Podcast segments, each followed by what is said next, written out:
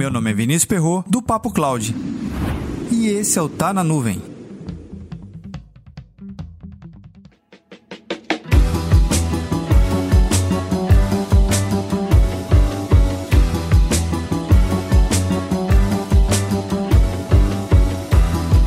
Chegamos a mais um episódio comemorativo aqui no Tá na Nuvem, o 290.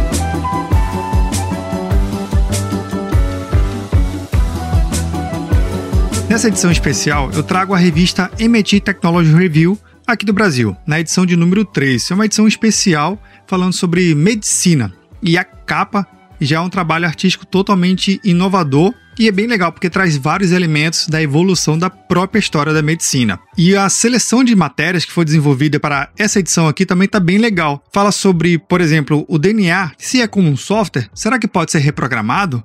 E até mesmo a medicina de precisão no desenvolvimento de tratamentos e desenvolvimento de novos remédios. Fala das tendências para os centros cirúrgicos e a própria utilização da inteligência artificial para melhoramento do profissional de medicina, no caso, melhorar a atuação dos médicos. Que é bem interessante a gente levar isso em consideração, partindo do princípio que toda a experiência acumulada daquele profissional vai com ele quando o médico morre, é importante levar em consideração como perpetuar aquele conhecimento. Então, se a gente levar em consideração que cada médico tem as suas particularidades e seus aprendizagens únicos, se a gente tivesse um sistema universal, seria algo bem interessante. Imagine uma descoberta de um médico desenvolvido aqui em Recife, ou em São Paulo, ou do outro lado do mundo. Uma vez que ele desenvolveu e compartilhou nessa rede, automaticamente toda a inteligência artificial já poderia replicar isso no mundo inteiro, então podendo acelerar muito o tratamento e o diagnóstico de várias doenças. E a matéria sobre a medicina de precisão também mostra como ela evoluiu ao longo dos anos. E é bem interessante levar em consideração que nós, seres humanos, somos únicos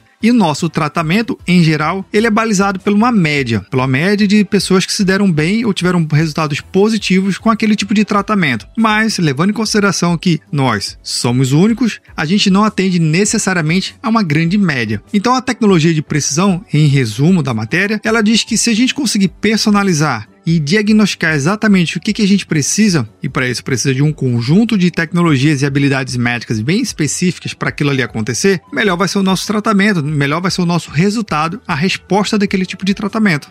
Tem um fato bem curioso que a matéria traz aqui é o seguinte, que através de um cientista francês, isso lá em 1878, ele descobriu que basicamente, se você fizer uma asepsia cuidar bem dos utensílios que você vai utilizar, seja numa cirurgia ou num tratamento, melhor vai ser a resposta, porque o seu paciente ele não vai ser contaminado diretamente. Então, esse cientista é conhecido como o pai da asepsia, que nada mais é do que a gente higienizar como base as mãos e os instrumentos antes de realizar qualquer atividade. E hoje, a asepsia através do álcool em gel é algo muito comum e utilizado para a população inteira, né? já que a gente está vivendo esse período de pandemia. Um outro fato que eu me recordo ao estudar a evolução e a história da medicina, basicamente um médico para ser reconhecido pelas suas habilidades, ele tinha a bata muito suja. Quanto mais suja, obviamente não imunda de sujeira de chão, mas dos seus tratamentos e as cirurgias que ele realizava, maior era o seu conhecimento na área.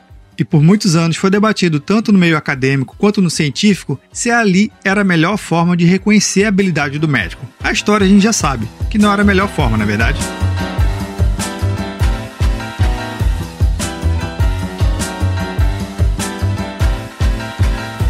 Você vem acompanhando a Technology Review aqui do Brasil?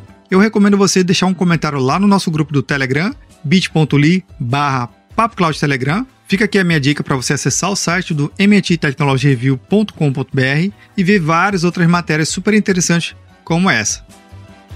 Para mais conteúdos como esse, acesse papo.cloud.